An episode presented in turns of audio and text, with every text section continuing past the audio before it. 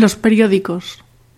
Hay personas que están acostumbradas a leer el periódico a diario, consumiendo una gran cantidad enorme de horas al cabo del año. Si deseas simplificar tu vida, plantéate dejar de comprar el diario.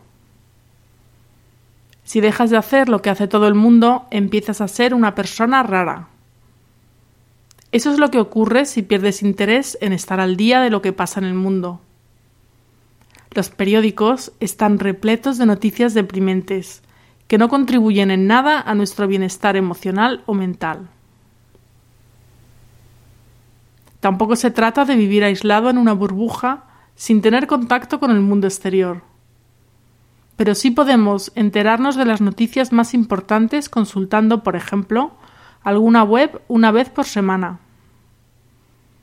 De esta manera gastamos menos horas para informarnos de lo que ocurre en el mundo y podemos dedicar este tiempo a otras actividades. También es importante la reducción que se consigue en el bombardeo publicitario, del que también somos objetivo desde la televisión, el correo comercial o las revistas.